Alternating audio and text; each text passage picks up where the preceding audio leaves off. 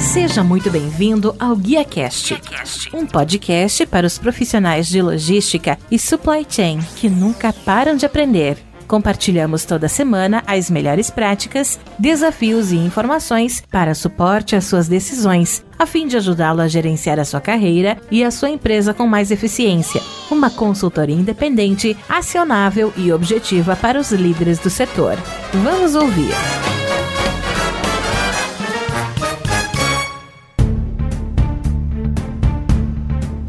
Olá, que tal? Tudo bem? Eu sou o Rodilson Silva e está presente comigo hoje para um bate-papo de maneira virtual no GuiaCast Eduardo Pinheiro Freme Ferreira, que é diretor de Planejamento e Desenvolvimento Logístico na Raia Drogazil. Eduardo ele tem mais de 20 anos de carreira trabalhando com gerenciamento de projetos, redesenho de negócios, gestão de operações e cadeia de suprimentos, desenvolvimento de processos de estratégia corporativa e inteligência competitiva. É graduado em Engenharia Mecânica pela Escola Politécnica da USP, Master em Engenharia para o Gerenciamento e Desenvolvimento de Produtos e Serviços pela Escola Politécnica Técnica da USP, Universidade de São Paulo, e MBA em Gerenciamento de Negócios pela Fundação Dom Cabral. Eduardo, seja muito bem-vindo ao GuiaCast. Muito obrigado por abrir um espaço na sua agenda e me ajudar a fazer mais episódio. Muito obrigado, Rodilson. Eu que agradeço o convite e a participação.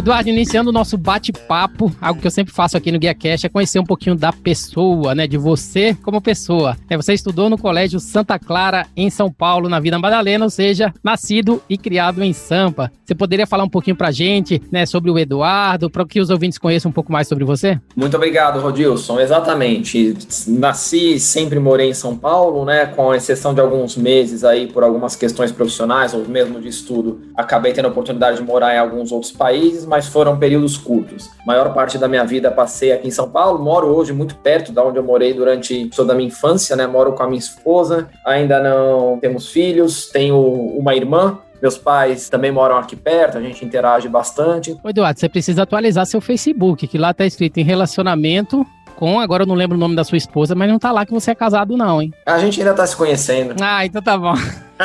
Tô brincando. Você fez faculdade de engenharia mecânica, ou seja, é engenheiro, e exceto pelo seu trabalho, né, como trainee, e alguns trabalhos de trainee que você fez no início da carreira, a sua carreira profissional foi totalmente direcionada para a gestão, né, relacionada a projetos e principalmente estratégia corporativa. Você poderia falar um pouquinho para a gente como é que foi esse início profissional teu, como é que você se desenvolveu na área de supply chain, na área de cadeia de suprimentos, ou seja, de engenharia mecânica ao supply chain, como é que foi para você? Eu comecei a carreira, Rodilson, na verdade, no, no período da universidade ali, a gente acaba tendo bastante dúvida de que caminho seguir, né? Acaba vendo ali as oportunidades que aparecem, tentando entender um pouquinho o que a gente gosta. Acho que até deveria ter pesquisado mais, né? Acho que é um assunto que a gente é, às vezes nem dá toda a atenção que deveria quando está lá na universidade. Tem uma série de coisas que a gente acaba conhecendo depois que gostaria de ter conhecido antes. Mas de qualquer forma, na época que começaram a surgir as oportunidades ali de programas de estágio, trainee, eu comecei a buscar um pouquinho, entender o que eu queria fazer. E aí o primeiro desejo foi efetivamente ir para uma montadora, né? Eu, eu tinha muito a curiosidade de trabalhar nesse ambiente, era engenheiro mecânico por gostar muito de carros, né? Era um assunto que me interessava bastante e acabei conseguindo concretizar esse desejo indo trabalhar na Ford num programa de estágio. Depois de um ano e meio eu entendi que não era muito aquilo, né? O negócio é bacana, o negócio de carros, mas a, a dinâmica ali do dia a dia da montadora não era muito o que eu buscava para mim. E aí comecei a entender que realmente queria conhecer naquele momento era consultoria. E aí acabei aplicando para alguns processos seletivos, entrei na Integration Consultoria, isso um pouquinho antes de me formar, poucos meses antes de me formar. E foi nessa entrada na consultoria, eu já tinha um certo conhecimento da área de supply chain, um certo carinho pela área, queria conhecer um pouco melhor. E na hora ali da consultoria, de entender um pouco aonde eu me encaixaria dentro da estrutura, né? A consultoria tem várias linhas de serviço. Eu acabei optando ali por, por supply chain. E aí, daí tudo começou, né? Eu tive até algumas experiências profissionais que foram fora da área de supply chain, adjacentes ou complementares, mas o pilar central da minha carreira sempre foi, acabou depois desse momento, sempre direcionado aí para supply. Eduardo, dando continuidade, em 2008 você resolveu também empreender, uma vez que você já tinha experiência com consultoria e fundou aí a Logistics New Company, que tinha por objetivo por oferecer soluções de consultoria e melhorar a rentabilidade do transporte através do emprego de ativos em novos processos e tecnologias. Eu gostaria que você pudesse falar um pouquinho para a gente sobre essa experiência, sobre essa iniciativa que durou quase dois anos com a Logistics New Company. Como é que foi se tornar um empreendedor? Rodilson, essa iniciativa ela nasceu no, após a, a minha saída da Integration, né? A razão primordial eu sair da Integration foi que eu precisava concluir o meu mestrado e efetivamente um, um mestrado formal, né, estrito sensus, junto com uma consultoria, são coisas que são muito difíceis de se compatibilizar, demanda de horas e de aula e de horário para escrever a dissertação, não casa com o volume de trabalho e viagens de uma consultoria. Então, acabei dando um break na minha carreira exatamente para acabar o mestrado e, paralelamente, comecei a trabalhar nesse projeto. O, o conceito ali na época seria implementar uma empresa que fazia de uma forma um pouco mais rudimentar, né? Na, lembrando que em 2008 não tinha smartphone, não tinha uma série de tecnologias que tem hoje, mas a ideia era fazer muito similar ao que o Uber faz para transporte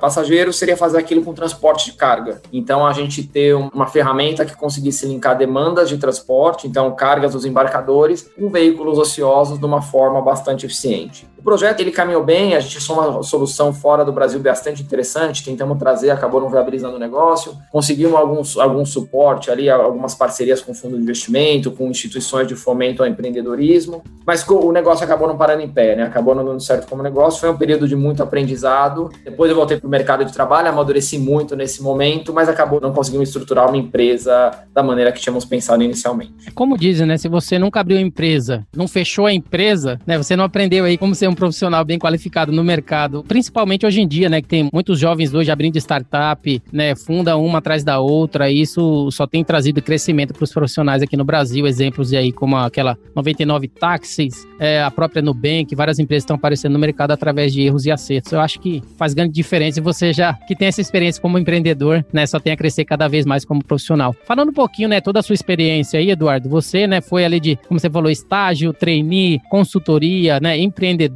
é, passou por várias outras empresas, o que te levou à sua posição atual hoje, que é diretor de planejamento e desenvolvimento logístico na Raia Drogazil, que é uma posição bem nova aí para você. Eu gostaria que você pudesse falar um pouquinho para a gente sobre as suas atividades como executivo na empresa, né, como tem sido essa adaptação, né, por trabalhar com planejamento e desenvolvimento logístico na companhia. Eu cheguei muito recentemente na empresa, né, Rodilson, num contexto bastante interessante, né? A Raia Drogazil todo mundo acompanha aí, é uma empresa de capital aberto, então publica bastante informação para o mercado mas que vem crescendo ali a taxas bastante elevadas nos últimos 10 a 15 anos. É uma empresa que é líder de mercado no seu segmento, né? Hoje com faturamento ali perto da casa do, dos 20 bilhões de reais. Sem dúvida, uma das empresas ali mais sólidas e consistentes que tem aqui no Brasil. E uma das peças centrais do negócio é o supply chain e a logística, né? Imagina você que tem uma estrutura de lojas aí espalhada por todo o Brasil, uma estrutura de centro de distribuição, um número de SKUs bastante relevante e uma intensidade ali de atendimento, de serviço para as lojas e para o cliente final também bastante elevada. O medicamento, né, quando a gente está falando de tempos de entrega de medicamentos, a gente está falando em uma hora, quatro horas, D mais um, né, são prazos extremamente agressivos ali de entrega. E você tem uma cadeia que precisa se movimentar inteira em torno disso, né, disponibilidade de produto é uma palavra-chave, velocidade de entrega, tudo isso para garantir a, satisfação do cliente, né? Para garantir que a gente cuide do cliente da melhor maneira possível. Meu papel nisso tudo é conseguir focar no planejamento e desenvolvimento logístico, ou seja, entender para onde a estrutura de supply chain da empresa precisa caminhar, para que a gente consiga cada vez entregar um nível de serviço melhor e suportar o crescimento do negócio nos diferentes pilares que o negócio tem, na parte digital do negócio, nas lojas físicas, em todos os canais. Então é esse o meu, meu papel principal. E aí ele passa por duas estruturas né? Eu tenho uma estrutura de projetos, que é uma área que cuida, como o próprio nome diz, né, da implantação de todos os projetos necessários para que essa estrutura cresça, né? Para que a gente consiga suportar o que o negócio precisa. Estamos falando aí de expansão de centro de distribuição, abertura, implantação de novas tecnologias, melhoria e inovação, tudo isso. E tem uma estrutura também de torre de controle que está nesse escopo, que ela tem o, como principal desafio mapear todos os processos e acompanhar eles, monitorar eles para garantir que a gente consiga identificar os potenciais problemas antes que eles aconteçam e atuar antes que eles se tornem problemas para os nossos clientes. Eu gostaria até de dar os parabéns aí, né, para a Raia Brasil. Eh, recentemente eu até vi que a Raia ela fez uma doação, né, de alguns milhões para a construção da fábrica, né, que vai fabricar a vacina do Covid-19 aqui em São Paulo, né? Então bastante gratificante, né, perceber que essa empresa que é líder no mercado brasileiro de farmácia está tão preocupada aí com a saúde do Brasil. Parabéns aí, Raia Drogazil. Eduardo, entrando agora, né, falando um pouquinho sobre você. A gente falou que você trabalhou em duas empresas como trainee é, ou estágio né, no início da sua carreira, uma estágio e outra em trainee na Accenture e na Ford, em 2004 e 2005. Gostaria que você pudesse também falar um pouquinho para a gente, né? Quais são os benefícios do seu ponto de vista que você poderia destacar referente a esses programas né, de trainee, de estágios existentes nas empresas e o que você acha que isso contribui para o crescimento dos profissionais que estão em início de carreira, né? Hoje em dia, né, muitos profissionais se formam, né, acabam não tendo esse tipo de oportunidade de estagiar, de participar de um trainee e acabam às vezes indo para um, alguma outra profissão, uma vez que não conseguiram né, dar o seu pontapé inicial na sua carreira profissional. E no seu caso, né, qual é o importante é o que isso significou para você no seu início de carreira? O programa de trainee de estágio, Rodilson, ele é um dos vários caminhos possíveis. Eu acho que a gente tem uma série de caminhos para início de carreira e não diria que tem um melhor ou um pior que o outro, mas ele é um dos caminhos possíveis e é um caminho que é bastante estruturado, né? Geralmente quando você entra numa empresa grande, num programa desse, você acaba tendo a oportunidade de vivenciar algumas outras experiências que de outras maneiras seria um pouco mais difícil, né? E aí eu diria que, é que existem duas principais coisas que quem está iniciando a carreira pode extrair de um programa desse, né? A primeira delas é o aprendizado.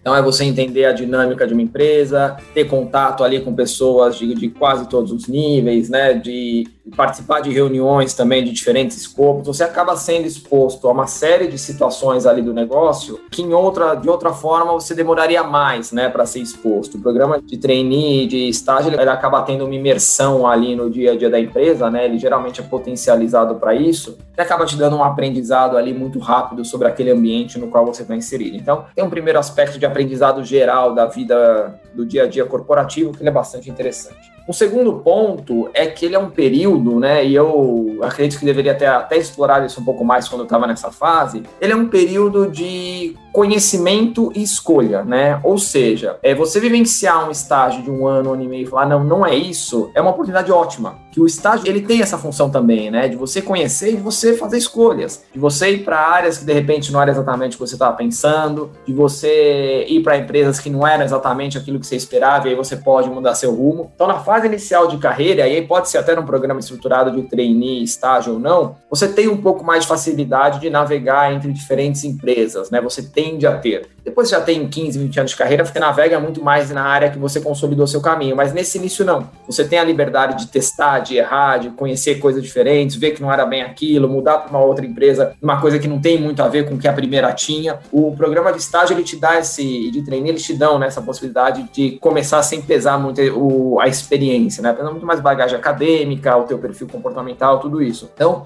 eu acho que essa capacidade de experimentar, de conhecer, de tentar alguma coisa e ver se aquilo faz sentido ou não para que você quer na sua carreira, eu acho que é uma oportunidade bastante válida que esses programas podem dar para os jovens. Excelente. Falando agora, né, você, recentemente você trabalhou na Colômbia, sendo responsável pelas operações da Colômbia, América Central e Caribe. Você poderia contar um pouquinho pra gente sobre essa experiência, como que foi e principalmente como é que você se preparou, né, para assumir essa posição ou responsabilidades em um país diferente? Ou seja, você já falava espanhol, teve que se preparar com antecedência? Como é que foi esse desafio profissional para você? Esse desafio, Dilson, ele foi uma das coisas mais interessantes que eu fiz na minha carreira, né? Todo projeto internacional tem um aspecto multicultural, eu valorizo valorizo muito, né? Eu acho que ele tem um peso ali bastante relevante no sentido de experiência, de aprendizado e de desenvolvimento né? O meu caminho para essa posição ele foi sendo construído aos poucos, tá? Então eu quando comecei na ASICS, né, marca de material esportivo, eu comecei na posição de gerência de planejamento estratégico, na qual se discutia muito uma revisão de modelo de atendimento da América Latina, né? Se a gente teria subsidiárias, se a gente teria distribuidores, como funcionaria. Então ajudei a construir esse modelo. Em seguida eu assumi a diretoria de supply chain da ASICS e nesse papel eu ajudei a estruturar e a construir subsidiárias na Chile, Argentina, Peru e Colômbia. Então a sair do zero, né, estabelecer um processo ali de faturamento, implementar um SAP, implementar um centro de distribuição, implementar o escritório. Então, eu participei bastante desse projeto, ia com frequência nesses países. E aí, naturalmente, acabou aparecendo essa oportunidade na Colômbia. A gente precisava fazer uma substituição da liderança lá. É, eu já estava no momento de dar um próximo passo de carreira dentro da ACE, já vinha três anos na mesma posição. E aí as coisas acabaram, os times acabaram dando certo. E é interessante porque ela, é ela foi uma função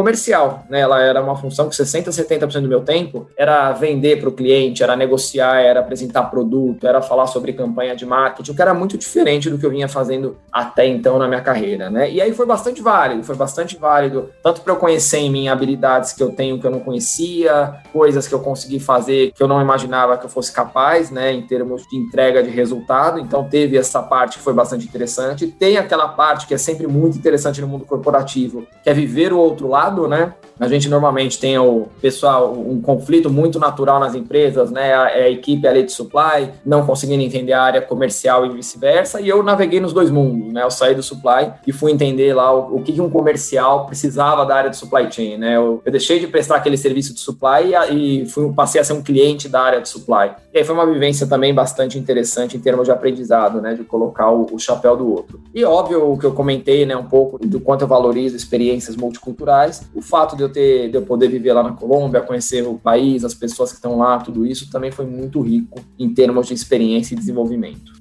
Mas você teve a, que enfrentar algum desafio? Da maneira que você falou, parece que tudo deu certo. Como é que foi também essa experiência em relação aos desafios e erros e acertos que aconteceram? Em termos de desafio do negócio, Rodilson, já vinha ali com seis anos de empresa, eu já tinha um conhecimento ali do dia a dia do negócio que ele me deu muita confiança, né? Eu sabia em quem eu podia me apoiar, é, muito dos conceitos não eram tão novos, então profissionalmente eu estava, apesar do papel novo, eu estava relativamente tranquilo de que eu teria todo o suporte suporte que eu precisaria, né? Então eu fui com bastante suporte. E aí também interagindo muito com as pessoas, né, para ir tentando aprender as novas funções que eu precisava aprender. Então essa parte, ela teve óbvio bastante desafio, né? Ou a parte de, de relacionamento com o cliente, ter uma série de coisas ali no dia a dia que elas são novas e complexas, né? Então isso acho que foi um, do, um dos principais pontos de desenvolvimento ali. A parte da mecânica de mudar para outro país, né, lá para a Colômbia, foi uma parte também que consumiu bastante energia. Ela foi uma parte um pouco mais difícil no sentido de buscar casa, de abrir conta em banco, algumas coisas um pouco mais práticas ali do dia a dia, né? Foi a primeira expatriação da ASICS para América Latina aqui do Brasil para esses outros países. Então, uma série de complexidades ali, modelo de remuneração, pagamento de imposto. Tive uma série de coisas práticas ali nessa mudança que elas foram difíceis. E aí veio a pandemia também.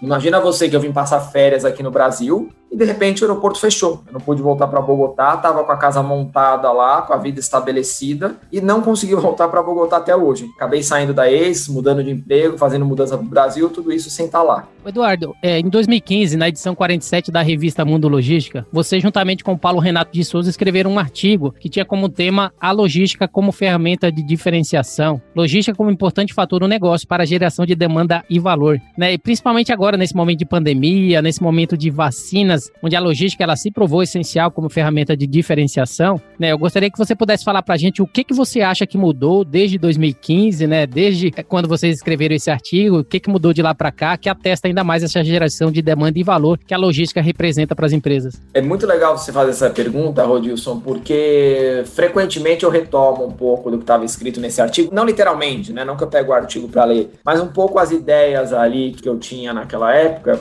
e vejo que na verdade muitas delas são válidas ou até são mais válidas ainda hoje, né? Eu sempre tive uma visão de que o supply ele tem que ser um viabilizador de serviço e de negócio, né? A gente vê muito por aí análises de malha logística, análises relacionadas à supply chain, muito focadas em custo, né, em redução e equacionamento de custo, mas às vezes o principal driver, é, ou a maioria das vezes, entendo eu, é a geração de demanda que aquela malha, ou que aquela organização, que aquele modelo de supply chain, aquele modelo de abastecimento pode gerar, né? Dependendo da forma que eu configuro, minha quantidade de CDs, aonde onde eu compro, onde eu vendo, esses timings, eu posso ter negócios completamente diferentes em termos de valor para o cliente, aí estamos falando especificamente de serviço e valor para o cliente, e isso pode ter um impacto gigantesco no potencial do negócio, faturamento e venda, né? E esse link, ele é um link muito difícil de ser explorado, porque ele sofre interferência de uma série de fatores existe alguma subjetividade, né? Como que você mede quando um tempo de entrega pode te gerar mais de venda ou não? Você tem algumas ferramentas, pode fazer algumas análises, algumas inferências, mas é difícil você ter um número absoluto e, cravado sobre isso. E aí que eu acho que tá a beleza desse assunto. E o e-commerce, ele acabou, ele acaba cada vez mais corroborando essa ideia. Hoje a gente começa a ter muita clareza, né, de que o fator determinante para o sucesso de e-commerce é a equação de tempo de entrega a um custo viável, né? A gente gente na pandemia agora, todo mundo dentro de casa a maior parte do tempo, né?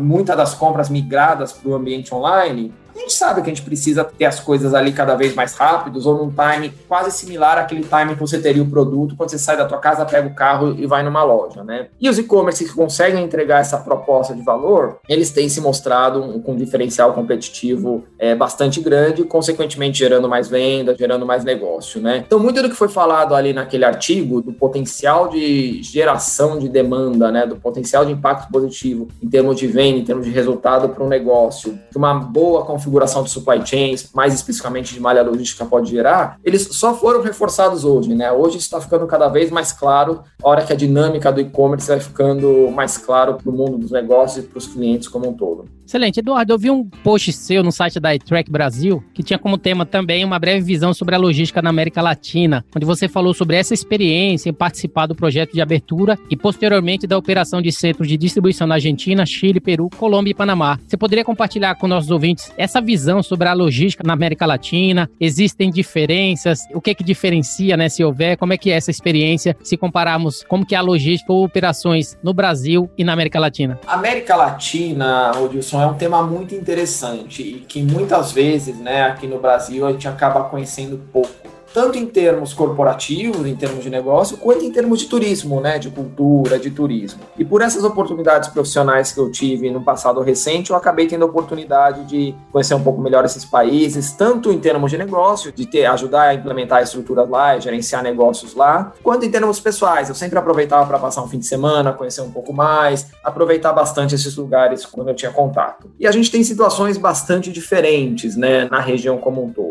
Você começa ali, né, com Chile, que é um país com IDH bem acima da média, com renda per capita, uma série de indicadores sociais ali bastante positivos. Eles estão passando o último um ano e meio, dois, um pouco mais turbulentos, né? Mas é um país que nos últimos 20, 30 anos, uma história mais recente, se desenvolveu muito e que tem padrões ali de qualidade de vida bastante acima da média, mas que é um mercado muito limitado quando a gente fala de negócio. Limitado no sentido de, como é um mercado de alta renda, um dos de principais centros da região, você tem muita marca presente lá, né? Você tem muita empresa que quer estar presente lá, só que o país tem pouca gente, né? A, população é muito pequena. Então você acaba tendo um, um, ambiente de negócio ali que ele é bastante complexo no sentido de bastante competitivo. Todo mundo quer estar lá, mas não tem muita gente no mercado, né? E aí vem uma série de complexidades, crescimento do negócio, margens apertadas por essa competição bastante próxima, recursos altamente qualificados, e aí de recursos qualificados, eu acho que eu repito o comentário para todos os países, né? Surpreendentemente positivo em todos os países a qualidade dos recursos que a gente encontrou. Aí caminhando um pouco para o Peru, né? O Peru ele está num grupo ali de alguns países da região e vem crescendo ali 3, 4, 5% ao ano, um horizonte ali dos últimos 10, 15 anos, né? Oscilando um pouco em torno disso, mas você tem um grupo de países aí, Peru, Uruguai, Paraguai, que vem tendo crescimento expressivo, saem de uma base econômica bastante baixa, né? Ou seja, ainda tem um PIB per capita ali que, que ainda é abaixo do que o Brasil tem, uma série de, de dificuldades econômicas, mas mas é, é, um país que tem caminhado bem. Ainda é um mercado que é pequeno, porque é um, é um país de, de, uma economia ainda que, apesar de evoluindo, ainda é pequena, com uma população também que não é muito grande. Então, também é um mercado difícil exatamente por essa limitação econômica, né? Poder econômico versus número de pessoas. A Colômbia, tive a oportunidade de vivenciar um pouco mais e, e é encantador o quanto a Colômbia está evoluindo, né? Óbvio que eu não conhecia a Colômbia da forma que eu conheço hoje há 20 anos atrás, quando existia problemas ali, problemas socioeconômicos mais relevantes relacionado a algumas situações que eles viveram no passado mas eles acharam trilhas ali, caminhos muito interessantes para virar essa página. Um caminho que, que é fantástico, assim, é uma das melhores coisas de morar lá, é a questão da forma que eles tratam o espaço urbano, na organização das cidades, falando especialmente ali de Bogotá, Medellín e Cali, né, que são as, as três maiores cidades ali, as três principais. A forma que eles organizam os espaços, né, como a população interage, espaço para bicicleta, parques e praças, fechamento de ruas para prática de esportes ali em fim de semana, alguns dias à noite, é, regulamentação em termos de tamanho de, de construção, exatamente para não, não, não, gerar mais excesso de tráfego em algumas regiões da cidade. Então tem uma série de coisas ali que tornam bastante agradável. A Colômbia vem evoluindo muito, é um país com uma população também significativa em termos de tamanho, e, e minha visão é que se torna um mercado cada vez mais relevante, com também, além de uma importância do mercado propriamente dito, com uma relevância geográfica. No país que você tendo uma, uma multinacional ali com uma base na Colômbia, você consegue tranquilamente principalmente tratar a América Central e Caribe, atender a partir dali, que é o que a gente fazia quando eu estava liderando o negócio lá, e também ter negócios no Peru, na Bolívia, alguns países ali que com duas, três horas de voo você acaba tendo acesso. Então tem uma questão geográfica ali que é bastante interessante na hora que a gente pensa em negócio. E a Argentina é um país que vem trazendo uma complexidade bastante relevante, né? A própria ASICS anunciou, a gente tinha entrado lá na Argentina 2017 para 2018 e anunciou recentemente na mídia a saída do país, porque é um país que tem um bom mercado, tem um ambiente de negócio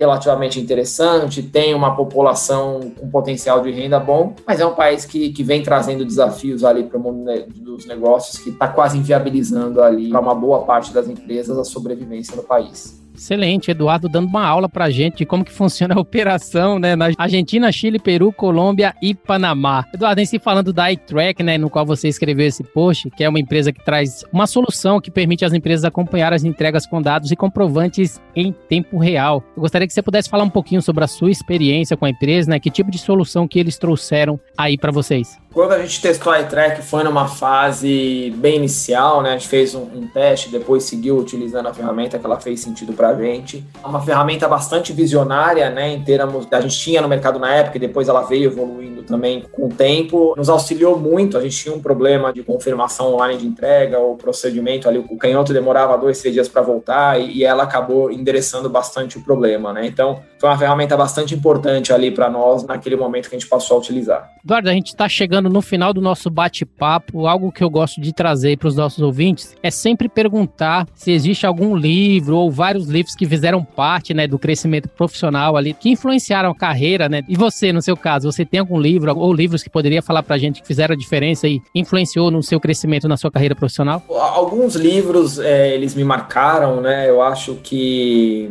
são livros no geral, né, que não são nem diretamente ligados ao mundo dos negócios, alguns deles sim, mas eu gosto de ler muito livro de aspectos psicológicos, comportamentais, algumas coisas assim que acabam me influenciando até na forma de pensar e de ver o mundo, né? O primeiro aí, esse sim mais focado no mundo corporativo é o Good to Great. Em português o nome dele tá Empresas Feitas para Vencer. É um livro do Jim Collins, né? É um livro bastante famoso aí. E ele comenda, ele acompanha por um longo período, né? Empresas do, do mesmo setor, algumas que tiveram resultados bastante acima da média, lideraram e suas ações cresceram multiplicaram por valores bastante relevantes ali no tempo, e outras se mantiveram andando de lado, né? Não acabaram não entregando os mesmos resultados. E ele tenta identificar fatores ali que as vencedoras têm em comum e que as que não foram também não têm, né? Para tentar isolar fatores que podem ser determinantes no sucesso de uma empresa. E aí ele elenca cinco fatores ali, claro que não é algo absoluto, né? Mas são coisas que fazem bastante sentido para a gente observar e para a gente conseguir aproveitar um pouco do, do conteúdo ali para conseguir aplicar no nosso dia a dia né? Você começa a observar algumas coisas, prestar atenção em algumas outras coisas que fazem bastante sentido.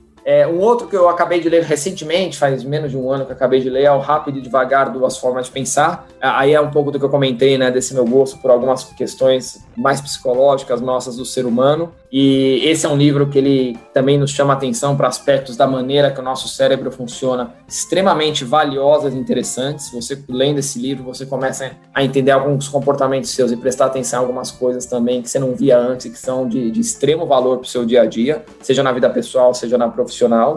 Um outro livro também, numa linha relativamente parecida, parecido por te fazer pensar em alguns temas que, que a gente acaba não pensando normalmente, é um que chama O Andar do Bêbado, que ele é um livro que ele comenta sobre o acaso, né? Como que o acaso interfere no dia a dia da gente como o acaso explica muita coisa que a gente às vezes acha que tem a sensação de controle, né? E como que a gente pode configurar o nosso pensamento para usar isso a nosso favor, né? Então, vou dizer, ele é um, é um, livro muito bem embasado, né? Longe de ser um livro de, de autoajuda, da forma que eu descrevi aqui, pode até dar a sensação que seja, mas não, longe de ser um livro disso. É um livro bastante técnico, escrito por um físico, né? E que ele traz coisas bastante interessantes ali em termos de reflexões e, e de, da nossa forma de ver o mundo. Excelente, tá aí três indicações de Eduardo Frame relacionadas aos livros que fizeram ou fazem, né, parte do seu crescimento profissional. Eduardo, última pergunta, eu vi no seu Facebook algumas fotos suas correndo 21 quilômetros com Gustavo Petri em uma maratona. E com base nisso eu pensei aí te perguntar, né, uma vez que a gente sabe que a pessoa que é um alto executivo tem inúmeras responsabilidades, trabalha muito, tanto no escritório quanto fora e deixa, fica um pouco desbalanceado algumas vezes a vida pessoal e profissional. E com base nisso eu gostaria que você pudesse falar pra gente, né, para encerrar encerrar o nosso bate-papo, como é que você tem conseguido ser criativo com seu tempo e equilibrar né, a sua vida profissional e pessoal? É correndo? O que que você tem feito? Se bem que esse post que eu vi seu no Facebook foi de 2015, o que que você tem feito agora em 2021? Essa pergunta é interessante e bastante importante, né, Rodilson? Eu acho que a gente, como,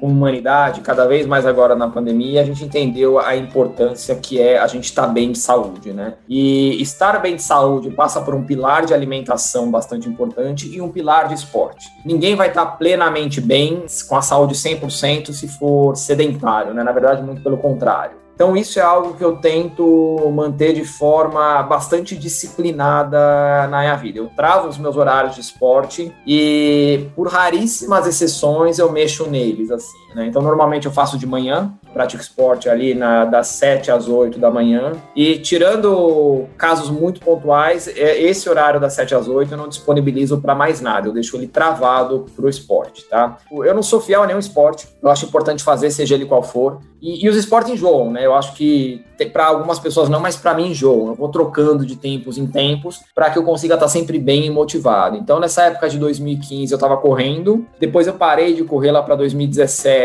e comecei a praticar natação. Quando eu fui para Colômbia, Bogotá é uma cidade interessante. Foi Bogotá quase não tem piscina, quase não tem academia de natação. Aí eu troquei novamente e lá eu comecei a correr alguns dias e andar de bicicleta a outros, né? bicicleta é algo faz bastante parte ali da cultura do colombiano. Eu entrei de cabeça nessa onda, comprei a bicicleta lá para mim, utilizava bastante, então eu ia alternando entre corrida e a bicicleta. E agora, no retorno para o Brasil, especialmente nesse período de pandemia, eu tenho corrido de manhã. Ainda acabei não, não indo para academia, nem para natação, né, nem para piscina, são ambientes fechados, eu estou evitando, mas saio para correr ali de manhã cedinho, coloco máscara e as ruas normalmente têm estado bastante livre, então acaba não dando nenhum problema no sentido de, de algum risco em relação à pandemia. Então, o que eu estou fazendo agora é correr, não vejo a hora de passar tudo isso para poder voltar a nadar. Estou com vontade de voltar a nadar. Mas eu acho que o importante é isso. O importante é, é ter alguns esportes. Esses esportes né, aeróbicos, corrida, corrida, natação e bicicleta são esportes que para algumas pessoas podem ser mais cansativos, efetivamente são, né? A corrida muitas vezes você começa ali no segundo minuto, você já está olhando no relógio na hora de acabar. Esse sentimento não é privilégio de ninguém, todo mundo acaba sentindo isso em algum momento, né? Convivi na, na Aces com pessoas que corriam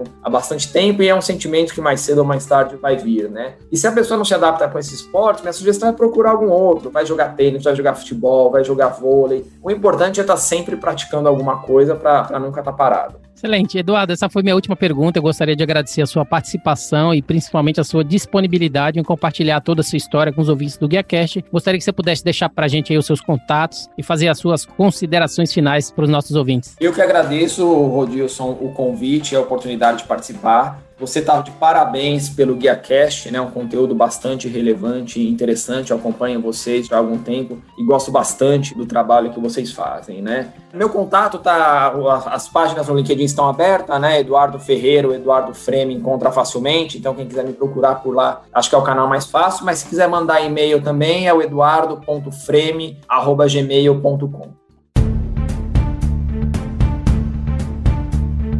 Muito bem, o GuiaCast teve a honra de receber Eduardo Freme, diretor de Planejamento e Desenvolvimento Logístico na Raia Drogazil. Se você gostou desse episódio, você pode compartilhar com seus colegas, amigos e profissionais de supply chain e, se possível, deixe uma avaliação e um comentário em ratedspodcast.com.br guiacast. Você também pode me encontrar no LinkedIn, é só procurar por Rodilson Silva, comunicador logístico multiplataforma. Eu sou Rodilson Silva com Eduardo Freme que te envia um GuiaCast abraço. Até a próxima. Tchau, tchau. Equalabi.